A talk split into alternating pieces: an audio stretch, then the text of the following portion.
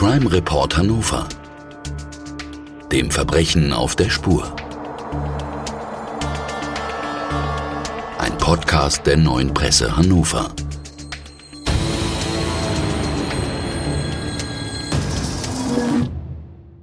Dieser Podcast wird freundlich unterstützt von visit-hannover.com.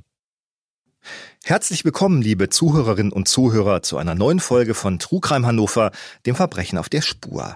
Hier berichten Journalistinnen und Journalisten der neuen Presse aus Hannover über spannende Kriminalfälle, die sie begleitet haben, während der Ermittlungen, als Reporter oder Reporterin aus dem Gerichtssaal und auch darüber hinaus. Heute bei uns im Podcaststudio ist Britta Marholz. Bei der neuen Presse ist sie Polizeireporterin und berichtet ja fast täglich über Kriminalfälle aus Hannover und der Region. Willkommen. Hallo. Ebenfalls bei uns zu Gast ist Kriminaloberrat Savas Gehl, Leiter der Kriminalfachinspektion 5 bei der Polizeidirektion Hannover. Danke, dass Sie heute bei uns sind. Sehr gerne. Schönen guten Tag. Sie haben gehört, ich habe gerade schon so ein bisschen gestolpert bei Kriminalfachinspektion 5 bei der Kriminaldirektion Hannover. Bevor wir über unseren äh, Fall sprechen, Herr Gehl, was machen denn die Mitarbeitenden der Kriminalfachinspektion 5? Ja, hier sind verschiedene Teileinheiten angesiedelt, unter anderem IT-Forensik, Fahndungseinheiten, aber auch äh, der Kriminaldauerdienst und die Kriminaltechnik. Letztendlich ist die Inspektion, man kann sagen, Dienstleister äh, für die gesamte Region Hannover im Polizeibereich und darüber hinaus. Das heißt, wir sind die ersten äh, oder die zweiten vielmehr dann am Tatort nach dem Streifendienst, ähm, dann aber die ersten von der Kriminalpolizei am Tatort ähm, wir äh, sichern äh, Spuren, werten diese aus und haben Spezialeinheiten wie zum Beispiel die IT-Forensik, um bestimmte äh, Dinge ähm, tiefergehend zu ermitteln. So kann man das im Groben und Ganzen beschreiben. Herr Gehl, dann können wir sagen, dass ja, die Arbeit Ihrer Kolleginnen und Kollegen maßgeblich mit dazu beigetragen hat, den Fall, über den wir gleich sprechen, aufzuklären. Denn äh, wir reden über den Mord an einer alten Frau. Wir reden über den Fall Christa Hase. Hören wir uns den Fall einmal an. Das Ohr an der Tür. Der Fall Christa Hase. Der Ortsteil Marienwerda ist ein Stadtteil im äußersten Nordwesten der niedersächsischen Landeshauptstadt Hannover. Er ist geprägt von Gegensätzen. Klosterbauten und alte Parks treffen auf Industrieanlagen und Hochhäuser. Hier an der Straße Große Pranke leben die Menschen oft nebeneinander her, in einer anonymen Hochhaussiedlung aus den 60er Jahren. Im Haus mit der Nummer 1 wohnt die Rentnerin Christa Hase. Hier ist sie bereits 1965 eingezogen. Gemeinsam mit ihrem Mann eröffnete sie eine Drogerie im Viertel. Jetzt ist die 76-Jährige verwitwet und lebt allein in ihrer Wohnung im ersten Stock. Die alte Dame ist im Haus und der Umgebung beliebt. Fast alle hatten schon einmal Kontakt zu ihr, denn sie verkauft die Waschmarken für die Hausgemeinschaft. Jeder, der die Geräte nutzen will, muss vorher bei Christa Hase vorbei. Am Freitag, den 28. September 2012, verlässt die Rentnerin am Nachmittag ihre Wohnung. In einer Sparkassenfiliale hebt sie einen kleinen Betrag ab und geht einkaufen.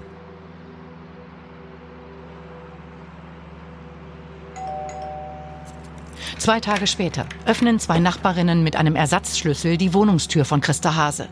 Den ganzen Samstag hatten sie nichts von der rüstigen Rentnerin gehört. Das ist ungewöhnlich. Die beiden Frauen schauen sich in der Wohnung um. Im Badezimmer finden sie Christa Hase. Sie liegt in der mit Wasser gefüllten Wanne. Tot. Zunächst sieht es nach einem Unfall aus. Doch die Obduktion ergibt, die alte Dame wurde ermordet. Die Polizei stellt außerdem fest, es fehlt das Geld, das die 76-Jährige vor ihrem letzten Einkauf abgehoben hatte. Eine Mordkommission wird gebildet. Die Kriminaltechniker sichern zahlreiche Spuren. Penibel suchen die Ermittler auch nach Fremd-DNA. Tatsächlich finden sie zwei Haare, die nicht der Getöteten gehören. Und an der Wohnungstür entdecken die Beamten einen deutlichen Ohrabdruck. Hat der Täter gelauscht, ob sein Opfer anwesend ist? Die Jagd nach dem Mörder von Christa Hase beginnt. Britta, was kannst du uns über diesen Fall sagen? Also ich erinnere mich noch ähm, sehr gut, wie das ähm, damals alles angefangen hat.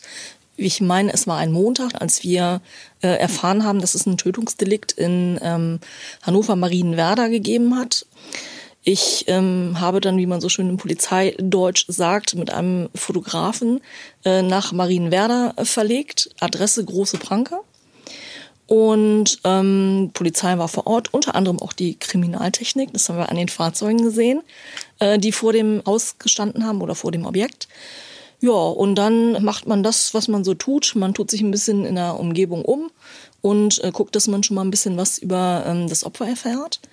In dem Fall ist es so, dass es in diesem Gebäudekomplex ein Café gab, auch einen Kiosk gab. Und da sind wir erstmal rein und ähm, haben uns da mal äh, erkundigt, ob man denn da weiß, wer da getötet wurde, wer das ist. Ja, und dann haben wir natürlich auch die offiziellen Quellen äh, angefragt, ähm, die Polizei. Und da von der Polizei haben wir dann erfahren, Tatort ist eine ähm, Wohnung im ersten OG gewesen. Getötet wurde eine ältere Frau, nämlich ähm, Christa Hase in ihrer Wohnung. Tot aufgefunden worden war sie aber schon am Tag zuvor, also am Sonntag, äh, 30. September. Frage, warum haben wir erst am Montag davon erfahren? Weil es letztlich so war, man wusste zunächst nicht, äh, ob es sich wirklich um ein Tötungsdelikt handelt. Sah zunächst so aus, äh, als könnte es auch ein Unfall gewesen sein. Christa Hase lag bäuchlings in der Badewanne und die hatte wohl massive Verletzungen und äh, letztendlich ähm, ist es dann äh, so gewesen, dass äh, bei der Obduktion festgestellt worden ist, dass der Mörder ihr offenbar mit Knien und Armen das Zungenbein, den Kehlkopf, das Brustbein, Rippen und einen Lendenwirbel gebrochen hatte. Und das ist natürlich ein Verletzungsmuster, was nicht zu einem Unfallgeschehen passen kann. Und insofern war klar, ist ein Tötungsdelikt. Ja, und was mich erschüttert hat im Nachhinein dann war, als ich gehört habe, dass der Todeskampf von äh, dieser alten Dame wohl 20 bis 30 Minuten gedauert hat. Was kannst du uns über das Opfer noch sagen? Ähm, es war zu hören, dass Christa Hase ja nicht einfach eine anonyme Person in diesem Haus gewesen ist, sondern eigentlich jemand, der sehr viele Bekannte hatte. Ja, sie hat wohl sehr lange dort gewohnt, also mehr als 40 Jahre. Zunächst wohl mit ihrem Mann in eine Wohnung gezogen war, wohl im zehnten Stock. Ähm, als der dann verstorben ist, ist sie in die erste Etage gezogen. In dieser Wohnung ist sie dann letztendlich auch getötet worden. Und sie war sowas wohl wie die gute Seele des Viertels. Es gab halt ähm, viele Leute, die sie kannten, weil sie mal gemeinsam mit ihrem Mann äh, dort eine Drogerie betrieben hat. Und vor dieser Drogerie gab es ähm, so ein Blumenbeet. Ne? Ich erinnere mich selber, dass ich dort gestanden habe, als wir uns da umgesehen haben. Und dieses Blumenbeet war wunderschön frisch bepflanzt. Also alles noch, äh, was äh, Christa Hase äh, da gemacht hatte. Und ähm, ja, sie wurde als freundlich, umtriebig beschrieben, sich ähm, ehrenamtlich engagiert im nahegelegenen äh, Kloster. Also rundum wirklich eine super nette, freundliche Frau. Also die nette Oma irgendwie von nebenan. Ne? Wie hast du Informationen über sie und auch über die Tat noch erhalten? Ähm, geht man dann einfach zu einem Polizisten, der steht und sagt, hier, hör mal, was denn da passiert? Also das kann ich mir nicht vorstellen, dass die dann immer so einfach äh, Auskunft geben. Wie machst du das als Journalistin? Also es ist äh, tatsächlich so, muss nochmal auf den Kiosk zurückkommen. Das war wirklich, äh, da sind wir häufiger gewesen, auch die Tage äh, danach weil da haben sich immer Leute in einem Hinterzimmer aufgehalten, wo dann auch mal ein Bierchen getrunken wurde oder vielleicht auch noch mal was Härteres. Und das war eine super äh, gute ähm, Infobörse dort. Die wussten immer, äh, was da jetzt gerade Neues äh, rausgekommen ist. Und natürlich haben wir auch die offiziellen Quellen, Polizei und Staatsanwaltschaft, angefragt. Und da haben wir zum Beispiel erfahren, dass äh, Christa Hase äh, seinerzeit äh, von Nachbarinnen gefunden wurde, und dass diese Nachbarinnen eben halt sich darüber gewundert hatten, dass sie sie tagelang nicht gesehen hatten und diese Nachbarinnen hatten einen Zettel auf der Fußmatte vor der Wohnungseingangstür gefunden über und über diese Schrift auf diesem Zettel ne, haben sie sich total gewundert, weil das ist einfach nicht die Schrift von Christa Hase gewesen. Auf diesem Zettel stand dann äh, liebe Mitbewohner, ich bin in der Klinik und bin am 10.12. wieder da. Die Ermittlungen haben dann im Nachhinein ergeben, dass Christa Hase wohl schon am Nachmittag des 28. September, das war der Freitag, äh, getötet worden ist. Und die Ermittlungen haben auch ergeben, dass dieser Zettel wohl am Samstag von dem Täter dort abgelegt worden war. Also er ist nochmal wieder an den Tatort zurückgegangen, um eine falsche Spur zu legen. Ne? Warum auch immer. Wollte er möglicherweise Zeit zu gewinnen, weiß man nicht. Aber der ist tatsächlich nochmal an den Tatort zurückgekommen bevor wir über den Täter sprechen, ähm, Savaschke. Wir haben gehört, es gibt dort ein, eine Hinterlassenschaft des Täters, ein Zettel. Sie bzw. die Kolleginnen und Kollegen sichern Spuren. Ähm, können Sie unseren Zuhörerinnen äh, und Zuhörern einfach mal schildern, wie, wie ist da Ihre Vorgehensweise an einem Tatort? Ist das wirklich wie im Fernsehen, ähm, wo Männer und Frauen in weißen Anzügen und Fotoapparaten überlang gehen, fotografieren mit Pinseln, äh, Fingerabdrücke sichern? Wie kann man sich das vorstellen? Es gibt tatsächlich die ähm, weißen Anzüge, die dienen einfach dazu, dass man ähm, Kontamination äh, verhindern möchte. Ähm, das, es geht also auch um, den, um die Sicherung und den Status quo des Tatortes.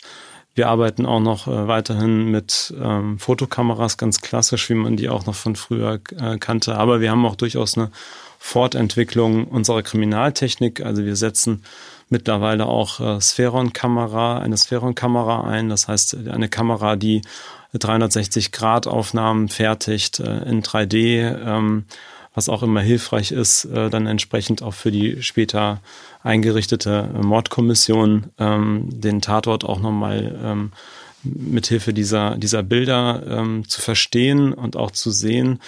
Ähm, wir haben forensische Lichtquellen. Ähm, also wir gehen auch mit der Zeit. Äh, Herausforderung wird auch beispielsweise Smart Home sein. Auch darauf werden wir und müssen wir uns einstellen. Also das ähm, ist immer eine Fortentwicklung ähm, der Kriminaltechnik. Und wenn Sie dann an so einen Ort kommen, wo Sie sagen, Sie haben Zuständigkeit, ähm, gehen Sie dann sofort rein und sagen, äh, Beamter eins da, da, da? Oder ist das noch, dass man diesen Spürsinn des Ermittlers hat, der vielleicht erstmal guckt, erstmal diesen Ort auf sich wirken lässt, erstmal einen Blick rechts und links macht?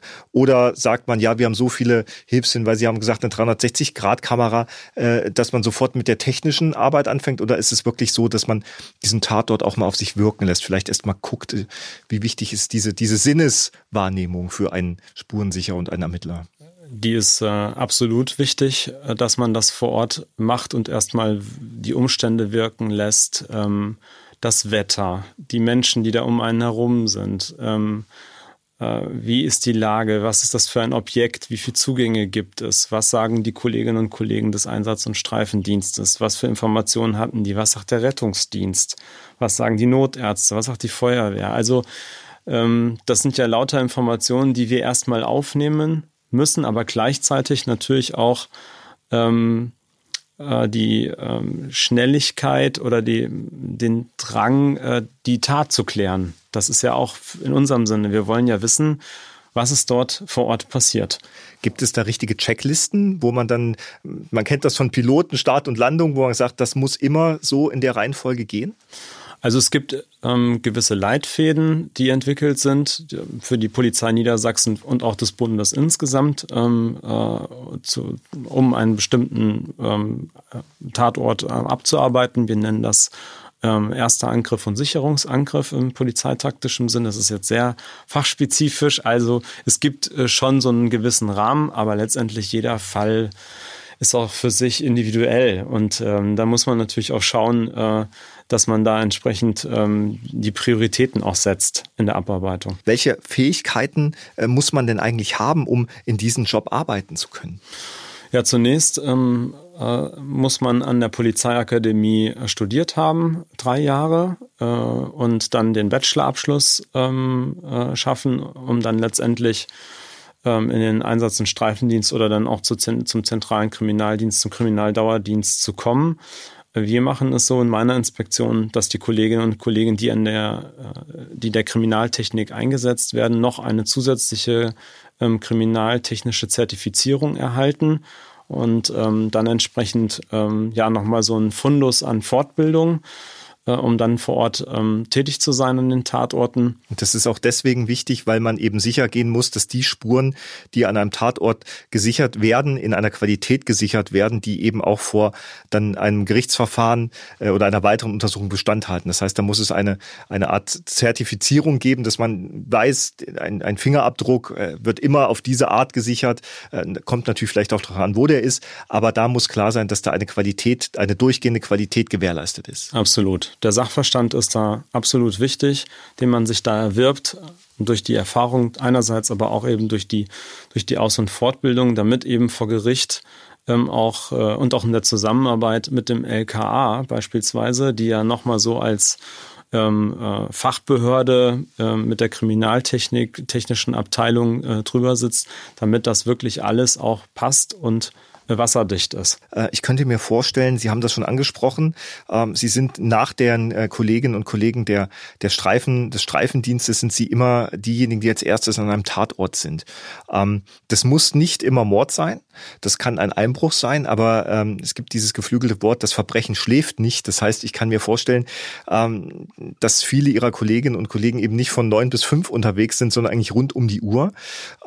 wir haben äh, gehört, dass Sie eben auch bei Mordfällen wie hier in diesem Fall auch dabei sind. Ähm, ist das belastend? Das ist belastend. Ähm, äh, und zwar ganz besonders natürlich auch, wenn ähm, äh, ja, Menschen verstorben sind oder Opfer äh, von ähm, schwerwiegenden Kapitaldelikten geworden sind, dann ist das belastend. Äh, wir sind auch nur Menschen und wir haben Emotionen und ich finde das total wichtig, dass die Kolleginnen und Kollegen Emotionen haben und eine emotionale Intelligenz haben, weil nur dann können sie ähm, reflektieren, was, ähm, was den Menschen dort widerfahren ist oder auch ähm, wie Zeugenhinweise, wir nennen das auch Personalbeweise, ähm, entsprechend zu bewerten sind, wenn man diese Emotionalität, emotionale Intelligenz hat. Und deswegen, ähm, ja, es ist, es ist belastend und wie gehen wir damit um, indem wir innerhalb zum einen äh, der, der Wachgruppe, also wir haben insgesamt fünf Wachgruppen im Kriminaldauerdienst. Können Sie das ähm, kurz definieren für die Leute, die sich nicht auskennen, ja, Wachgruppe? Ja, Wachgruppe ist im Prinzip so ein, so ein Team, von einer, ähm, von einer bestimmten oder eine mit einer bestimmten äh, Mitarbeiteranzahl, die dort ähm, im Schichtdienst ähm, abwechselnd äh, sozusagen den Dienst versehen, 365 Tage im Jahr, 24-7. So sind wir organisiert im Kriminaldauerdienst, kann man sagen. Genau, und ähm, ich bin auch ein Freund von, von diesen festen Wachgruppen, ähm, weil ich eben glaube, dass die Kolleginnen und Kollegen dann auch mal im Blick haben, wenn mal jemand belasteter ist als vielleicht sonst, um den auch entsprechend zu supporten, um dann entsprechend Gespräche anzubieten ähm, und ähm, ja, sich äh, gegenseitig zu stützen. Das ist die, die eine äh, Vorkehrung ähm, der Unterstützung für die Kolleginnen und Kollegen.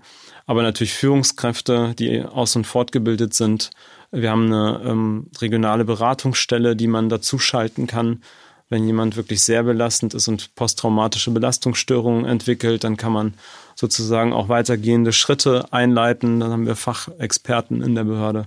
Und so versuchen wir, ähm, die Kolleginnen und Kollegen da zu unterstützen und aufzufangen. Mhm.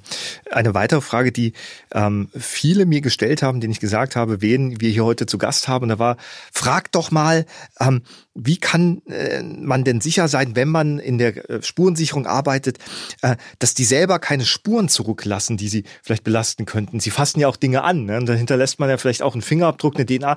Im Fernsehen wird das nie aufgeklärt, wenn man irgendeinen Tatort sieht, da wird angefasst, geguckt, gemacht. Wie stellt man das sicher?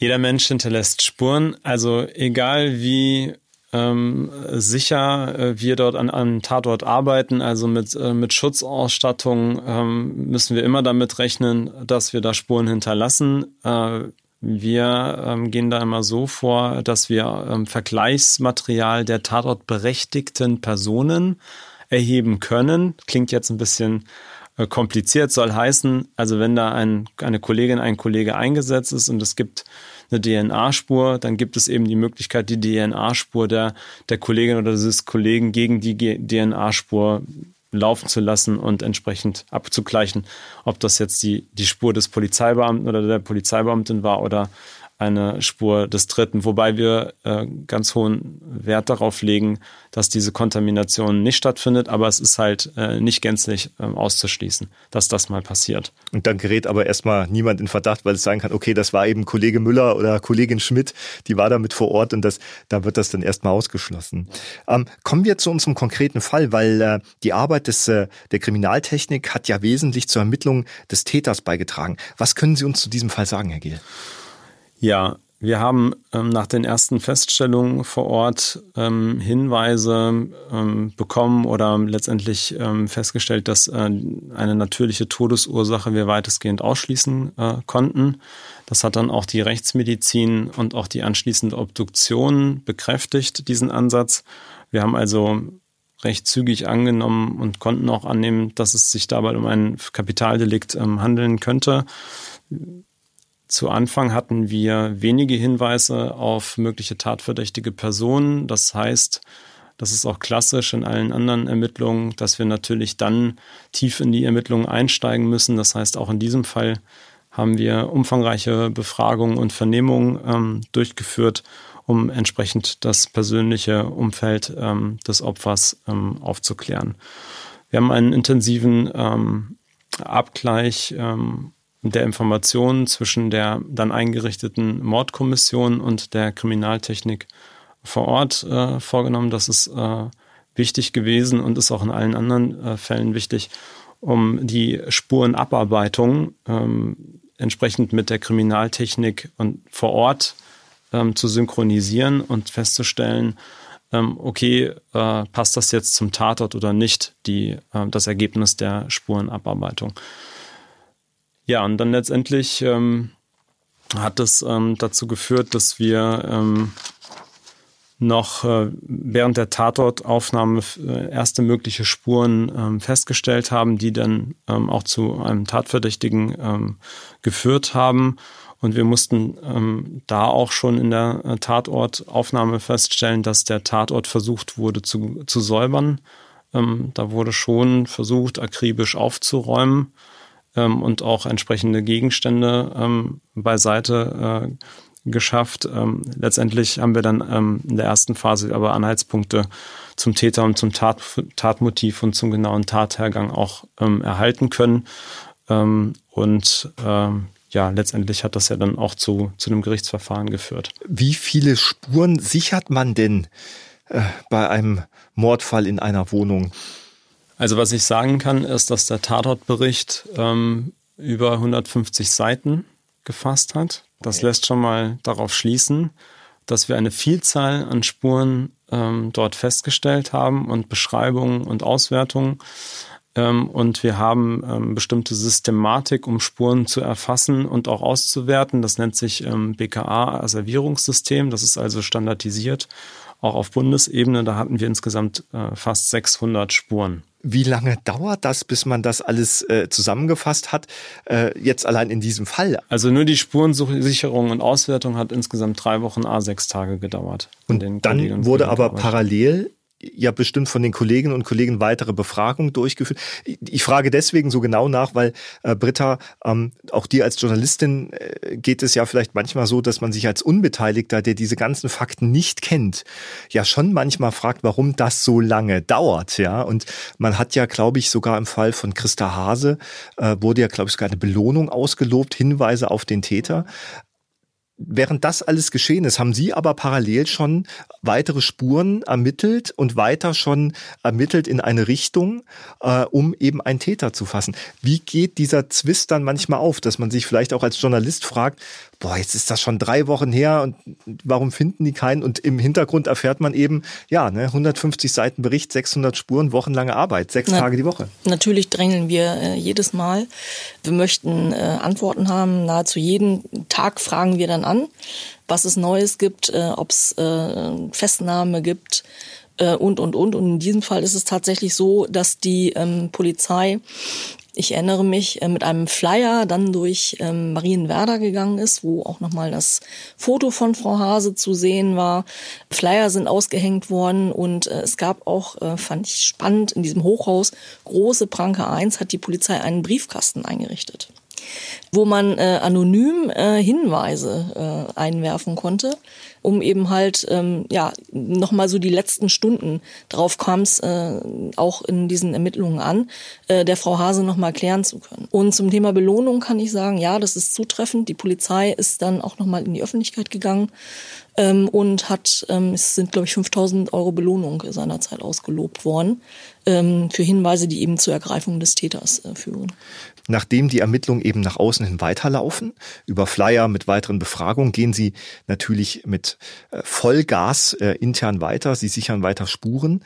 Äh, sie tun das so detailliert, dass sie eben in der Wohnung zwei Haare finden, von denen relativ schnell klar ist, sie gehören nicht zu dem Opfer, Wie konnte herausgefunden werden, dass ausgerechnet diese beiden Haare nicht zu der Person Christa Hase gehören? Zumal, wenn ich da noch mal einhaken darf, zumal die Haare ja auch nicht an ein und derselben Stelle gefunden worden sind. Ne? Aber da kann Herr Gehl uns bestimmt ein bisschen mehr noch zu sagen. Also der Ablauf dieser Spurenauswertung ist eigentlich immer gleich, muss man sagen. Also je nachdem, was es natürlich für eine Spur ist. Bei einem, bei einem Haar beispielsweise, wie in diesem Fall, ist es natürlich so, dass wir auf das LKA angewiesen sind. Das heißt, die Spurensicherung muss dort sauber erfolgen, die Asservierung muss sauber erfolgen und dann ähm, muss ein Abgleich äh, durch das LKA erfolgen. Und ähm, dann, dafür müssen natürlich erstmal diese Spuren untersucht werden, um dann am Ende mit Gutachten festzustellen, okay, ähm, wer ist der äh, Träger dieses Haares? Sie haben gesagt, Sie haben die festgestellt, Sie haben die asserviert also, und dann weitergeschickt zum LKA, die die untersucht haben, geguckt haben, wie, wie kann man dort etwas rausziehen und dann stellte sich raus, ähm, diese Haare gehören zu einem Treffer, den es schon in der Datenbank gibt. Es ist aber auch so gewesen, dass es einen Ohrabdruck an der Wohnungstür des Opfers gegeben hat. Hat das irgendeine Bewandtnis gehabt, irgendeinen Stellenwert bei der, bei der Spurensicherung? Ja, wir hatten eine äh, Zeugenaussage, ähm, die im Ergebnis äh, ergab, dass dann eine männliche Person an äh, der Tür gesehen äh, wurde, äh, die dort gebeugt gestanden hat. Und ähm, dann auf Ansprache soll diese Person die Örtlichkeit verlassen haben. Wir haben dann eine Spurensicherung ähm, an der Tür äh, vorgenommen und haben dann tatsächlich auch einen Ohrabdruck dort festgestellt. Ähm, und wir haben da auch eine Ermittlung des, ähm, des äh, Tatverdächtigen mit einem Direktabgleich mit Hilfe eines Gutachters, der beim LKA äh, Hamburg angesiedelt war, vorgenommen und ähm, entsprechend dann Identifizierung ähm, oder eine Wahrscheinlichkeit, es gibt ja die Gutachten, sind immer eine Wahrscheinlichkeitstendenz, entsprechend ähm, äh, ja, festgestellt bekommen. Das bedeutet also, ist ein Ohrabdruck im Zweifel genauso äh, ein, ein wertiger äh, Hinweis oder Beweis, wie das ein Fingerabdruck sein kann? Gibt es eine Ohrabdruckdatei? Die gibt es tatsächlich. Also es gibt so eine äh, Spurensammlung ähm, im LKA Hamburg dazu.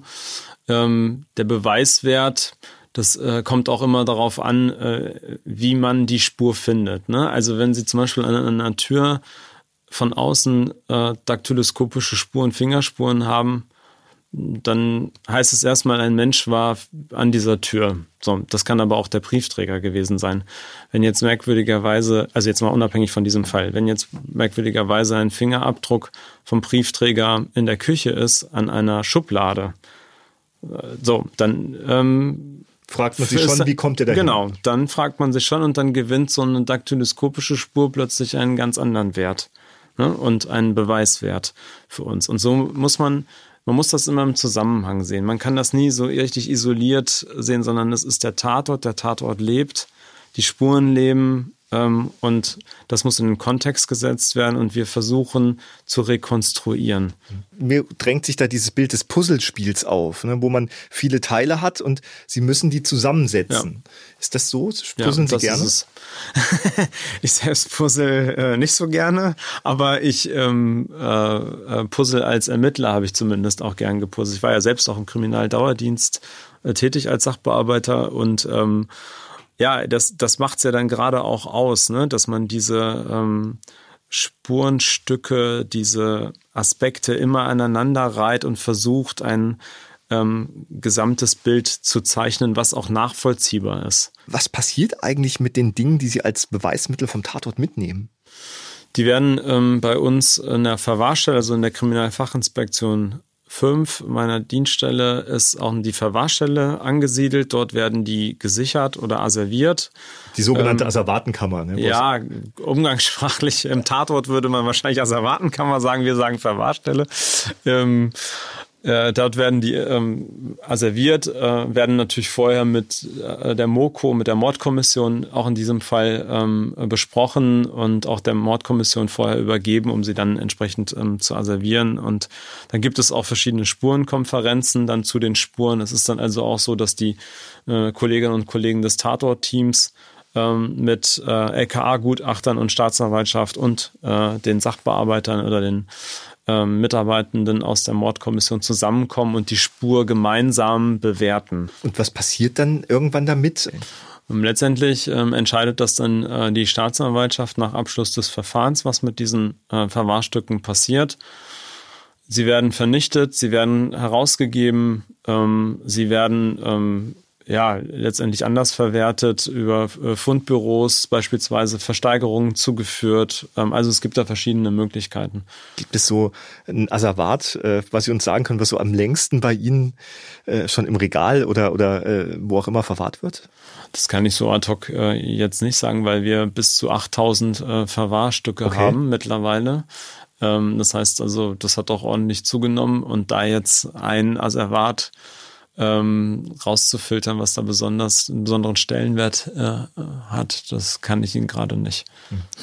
Eine Frage, die für mich auch noch interessant ist, Sie haben gesagt, okay, ähm, wir haben Spuren ermittelt, wir haben die gesichert, wir gehen sie zum Teil eben auch an die Kollegen des LKA weiter. Ähm, aber wie geht es eigentlich weiter, nachdem Sie Ihre Arbeit vor Ort erledigt haben? Ja, dann äh, kommt vor allem die Verschriftung äh, zum Tragen. Das heißt, die Berichte müssen geschrieben werden. Also sie werden diktiert äh, von den Kolleginnen und Kollegen vor Ort, dann übertragen in, ins Textdokument. Ähm, wie gesagt, der Tatortbericht äh, in, dem, in dem vorliegenden Fall hatte äh, über 150 Seiten. Ähm, die Spuren müssen digital erfasst werden. Ähm, also, also die Asservate müssen erfasst werden im System ähm, und in die Akte überführt werden. Also die Akte muss auch klar sein, ähm, der Aktenaufbau muss klar sein. Also da kommt nochmal ein ganz schöner ähm, Verwaltungs- und Dokumentationsaufwand dazu, der aber total wichtig ist, um vor allem dann auch äh, vor Gericht oder auch schon vorher der Staatsanwaltschaft den Ablauf ähm, klar zu machen und dass es in der Chronologie auch nachvollziehbar bleibt. Ne?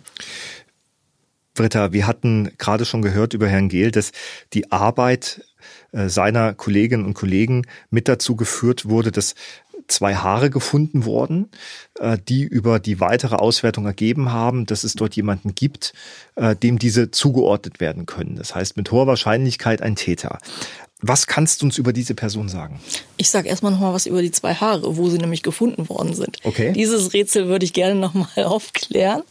Also die Haare sind meiner Kenntnis nach äh, eins war an einem Handtuch gefunden worden und ähm, das zweite, wenn ich mich richtig erinnere, entweder an einem Kissen oder an einem Kuscheltier oder sowas. Also an zwei völlig unterschiedlichen ähm, äh, Stellen. Also das äh, Handtuch lag wohl im Bereich dann äh, der äh, des, Bad, des Badezimmers und und ähm, ja, diese Haare gehörten eben zu äh, Dennis A. Dennis A. war zum Zeitpunkt des Tötungsdelikts 37 Jahre alt, ähm, wohnte seit kurzem in äh, Ahlem und ähm, also im Stadtteil von Hannover. Genau, im hannoverschen Stadtteil Ahlem und ist zu dem Zeitpunkt Vater äh, zweier Kinder gewesen. Eins, ähm, das gerade mal wenige Wochen alt ist und mh, mm, Dennis A. hat bis in den Sommer hinein, also bis Juni ungefähr, also drei Monate vor dem äh, Mord an Christa Hase, hat er selber in der großen Pranke 1 gewohnt, in einer Wohnung im vierten OG. Und er wusste eben deshalb, dass ähm, Christa Hase immer ein bisschen Geld zu Hause haben muss, äh, weil sie nämlich Waschmarken verkauft hat. Waschmarken für äh, Waschmaschinen, äh, die dort äh, im Keller dieses äh, Hauses gestanden haben. Ja, was gibt's noch äh, zu sagen zu Dennis A? Dennis A. oder Christa Hase ist nicht äh, der erste Mensch, äh, der von Dennis A. Ähm, getötet worden ist. Der hat schon mal einen äh, Menschen umgebracht. Das war 1997, ein Nachtportier ähm, in der List. Damals war Dennis A. wohl äh, drogenabhängig und hat sich ähm, Geld als äh, Stricher verdient und ähm, ja und hat dann er hat dann eben seinen Freier getötet und auch den 1997 äh, dann beraubt. Er ist dann verurteilt worden äh, wegen Mordes und ist bereits 2007 wieder aus dem Gefängnis entlassen worden. Ja, und fünf Jahre später gab es dann das neue Tötungsdelikt an Christa Hase. Ich kann vielleicht noch mal ähm, auch dazu sagen, dass ich in Ahlem dann gewesen bin, als er, äh, nachdem er festgenommen worden ist. und ähm, habe mich auch dort ein bisschen umgetan und bin dort auf einem auf einen guten Bekannten von Dennis A. getroffen, der völlig konsterniert war, als er von mir hörte, dass äh, Dennis A. nun wieder einen Menschen umgebracht hat. O-Ton, den er Bekannte mir damals sagte, war, ich bin schockiert, dass der schon wieder so einen Mist gemacht hat. Ich habe dann auch noch mal den Hinweis bekommen, dass äh, die Eltern von Dennis A in äh, Garbsen wohnten und ähm, habe dann mal mit dem Vater telefoniert und musste dabei feststellen, dass ja die Familie des Täters auch Opfer ist, weil äh, der Vater äh, sagte mir schon eine ganze Weile hat man keinen äh, Kontakt mehr äh, zum Sohn gehabt und er sagte mir den Satz, an den denke ich irgendwie heute noch. Ich wünsche niemanden, der Kinder hat, dass er das mitmachen muss, was wir erlebt haben. Das heißt, wir reden über einen Gewalttäter, der wegen ähnlicher Vergehen bereits verurteilt wurde. Was kannst du uns denn über den Prozess sagen und ähm, wie lautete denn dieses Mal das Urteil gegen Dennis A? Also im Prozess erinnere mich das natürlich, äh, erinnere ich mich, dass die ähm, äh, Beweise, die eben durch die Kriminaltechnik ähm, gesichert worden sind, eine große Rolle spielen. Es waren aber nicht die einzigen Beweise, äh, die seinerzeit ähm, zur Überführung des Täters führen. Es gab zum Beispiel auch eine Funkzellenauswertung, die ergeben hat, ähm, dass Dennis A. zum Zeitpunkt des Verbrechens in Marienwerder im Bereich der großen Pranke gewesen sein muss. Und es gab, also er hat Spuren zusätzlich im Internet hin, äh, hinterlassen. Wir erinnern uns, die Tötung war an einem Freitag, 28. September 2012. Gefunden wurde die Leiche am Sonntag, 30. September 2012. Und Dennis A. hat bereits an einem Sonn oder an dem Sonnabend am 29. September äh, im Internet ähm, nach bestimmten Begriffen äh, gesucht. Und das waren ähm, Begriffe wie Leiche in der Badewanne, Fingerspuren im Nassen, identifizierbar, Fragezeichen und DNA-Identifizierung. Ja, und der zweite Teil deiner Frage war, ist er denn wegen, was ist er diesmal verurteilt worden? Wieder wegen Mordes, äh, wieder äh, das Mordmerkmal Habgier, also der klassische Raubmord. Dann hat die Schwurgerichtskammer ähm, die besondere Schwere der Schuld festgestellt und äh, für Dennis A. die Sicherheitsverwahrung angeordnet. Das Urteil ist dann 2014 vom Bundesgerichtshof äh, noch einmal korrigiert worden und die Sicherheitsverwahrung ist letztendlich ähm, gestrichen worden. Achtung! O-Ton. Lebenslange Haft, besondere Schwere der Schuld, Sicherheitsverwahrung. Schon oft hat man diese Begriffe in Urteilen gehört. Doch was bedeuten sie eigentlich? Darüber haben wir in unserem O-Ton mit der ersten Staatsanwältin der Staatsanwaltschaft Hannover, Katrin Zöfker, gesprochen. Die Verhängung der lebenslangen Freiheitsstrafe ist die höchste Strafe, die das deutsche Strafrecht vorsieht. Sie wird ja deshalb auch nur bei schwersten Verbrechen verhängt, insbesondere bei Mord. Und wenn ein Gericht die besondere Schwere der Schuld zusätzlich feststellt, hat ein Täter ja auch nicht die Möglichkeit, schon nach 15 Jahren verbüßter Freiheitsstrafe entlassen zu werden. Insofern ist das, wenn man so sagen will, die höchste Strafe, die gegen einen Täter wegen einer solchen Tat verhängt werden kann. Das Gericht stellt die besondere Schwere der Schuld fest, wenn die Tat im Verhältnis zu anderen vergleichbaren Taten besonders schwerwiegend war. Bei Mord wird das in der Regel festgestellt, wenn der Täter bei der Tat zwei Mordmerkmale erfüllt hat. Unter Sicherungsverwahrung versteht man eine bestimmte Unterbringungsform, wenn Straftäter als für die Allgemeinheit gefährlich gelten dann sollen sie auch nach Verbüßung ihrer Haftstrafe nicht in die Freiheit entlassen werden können, sondern nur, wenn die Voraussetzungen dafür gegeben sind, also die Gefährlichkeit dieser Täter äh, nicht mehr gegeben sein wird. In unserem konkreten Fall hat der Bundesgerichtshof in Karlsruhe das Urteil gegen Denis A. korrigiert und die Sicherheitsverwahrung aufgehoben. Warum? In diesem Falle hatte das Gericht aber bereits die besondere Schwere der Schuld festgestellt, mit der Folge, dass der Täter nur entlassen werden kann, wenn er für die Öffentlichkeit nicht mehr gefährlich ist. Der gleiche Maßstab wäre anzulegen bei der Anordnung der Sicherungsverwahrung.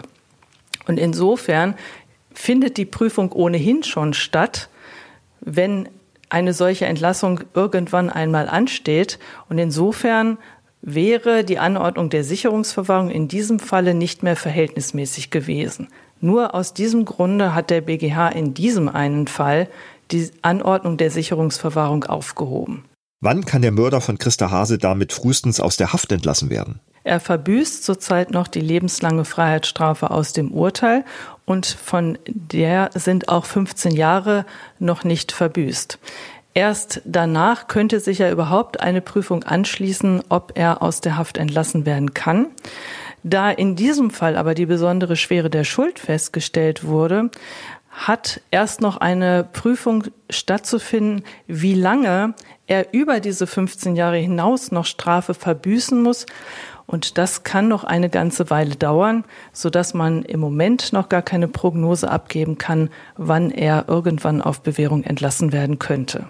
Vielen Dank. Britta, lebenslange Haft, ähm, besondere Schwere der Schuld, das ist ja eines, wenn nicht das höchste Strafmaß, was man in Deutschland als ein Täter äh, bekommen kann. Was denkst du, wird das Urteil der Tat gerecht? Naja, egal welches Urteil es auch ist, ne, es äh, macht ähm, ein Opfer, in dem Fall Christa Hase, nicht wieder lebendig. Du hattest Christa Hase als eine sehr beliebte Frau geschildert, die sehr gerne vielleicht auch mit, mit Bewohnern des Hauses gesprochen hat, die vielleicht den Täter Dennis A. ja noch kannte, vielleicht sogar sehr, sehr arglos war, als sie vielleicht ihm die Tür aufgemacht hat. Dann kommt sie auf so eine Art und Weise zu Tode. Die Kollegen sagen sehr oft, ja, man hat eben auch eine professionelle Distanz, die wirst du auch haben. Aber wie geht denn dir das, wenn du selbst nach so langer Zeit eigentlich fast noch Zitate, die dir Angehörige sagen, rezitieren kannst? Mhm. Also natürlich, ne, ich sag an solchen Stellen, du stellst mir ja solche Fragen häufiger mal in unserem Podcast. Ähm, natürlich müssen wir professionell arbeiten, aber nichtsdestotrotz, also dieser Fall macht mich schon echt immer noch wütend und auch sauer. Ne? Das ist so eine alte, wehrlose Frau, die in ihrer Wohnung in einem geschützten Raum auf so übel, brutale äh, Art und Weise umgebracht wird. Wir erinnern uns, was ich eingangs erzählt hatte, der Todeskampf soll 20 bis 30 Minuten äh, gedauert haben. Also mich macht das schon äh, auch nach wie vor auch zehn Jahre später immer noch ähm, fassungslos.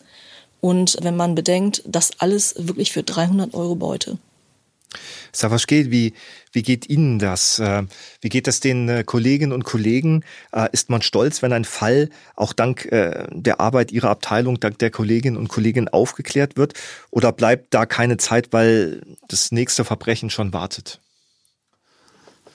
Nein, gerade bei diesen äh, schwerwiegenden Delikten, bei den Kapitaldelikten ist es schon so, dass wir ähm, ja mit einem sehr hohen Engagement ähm, äh, rangehen und äh, dann natürlich daran interessiert sind, äh, äh, wie geht das Ganze dann aus? Und ähm, da ist dann schon so ein gewisser Stolz oder auch Freude. Ähm, dass äh, das Engagement dann letztendlich dazu geführt hat, dass man eine Tat klären konnte. Also das ist nicht nur bei Tötungsdelikten, sondern auch bei allen anderen Delikten. Aber gerade in so einem Fall ähm, äh, ist das schon so, dass, dass die Kolleginnen und Kollegen sehr beschäftigt und sie wirklich alles dafür tun, um diese Tat zu klären. Savas Gel, vielen Dank dass Sie uns so tiefe Einblicke in die Arbeit Ihrer Abteilung gegeben haben, dass Sie uns geholfen haben, besser zu verstehen, wie Tatortarbeit funktioniert. Und vielen Dank auch dir, Britta. Gerne. Das war der Fall Das Ohr an der Tür und das war es auch schon mit unserer aktuellen Folge. Ich hoffe, sie hat Ihnen gefallen. Wenn dem so ist, freuen wir uns über eine positive Bewertung. Wenn Sie Feedback haben, erreichen Sie uns über unsere Social Media Kanäle auf Instagram und Facebook sowie über www.neuepresse.de und per E-Mail unter truecrime@neuepresse.de. Vielen Dank und auf Wiederhören. Wenn Sie Lust bekommen haben, die Originalschauplätze historischer Verbrechen in Hannover zu erkunden, haben wir genau das Richtige für Sie. Kommen Sie mit auf die Jagd. Von Königsmark bis Hamann, von Hanebutt bis Duet. Bei der neuen Tour durch die Innen- und Altstadt von Hannover lauschen Sie spannenden Hintergründen aus der Kriminalhistorie an den Originalschauplätzen. Was hat es mit einem Leichenfund in der Leine auf sich? Wo hat Hamann sein Unwesen getrieben? Und wo ist der Legende nach das Beutelager von Hanebutt? Antworten auf diese Fragen und noch vieles mehr erfahren Sie bei diesem Rundgang. Neben den thematischen Schwerpunkt der historischen Verbrechen geben unsere Krimi-Guides auch viele Infos zu bekannten Sehenswürdigkeiten Hannovers. Alle Infos und Daten zum Rundgang gibt es unter www.visit-hannover.com slash Krimitour. Dort finden Sie auch alle weiteren Informationen, etwa zur geführten Fahrradtour zu den Highlights der Stadt oder zum kulinarischen Stadtrundgang. True Crime Hannover, dem Verbrechen auf der Spur, ist ein Podcast der neuen Presse Hannover. Technische Realisation Alexander Kollmeier, Felix Grieshammer und Patrick Wehrhahn. Sprecher Nicola Irmer und Martin Schubach. Musik Ian Post. Produktion Sonja Rolli. Redaktion und Regie Rolf Rosenstock. Ein TVN Corporate Media Podcast 2022.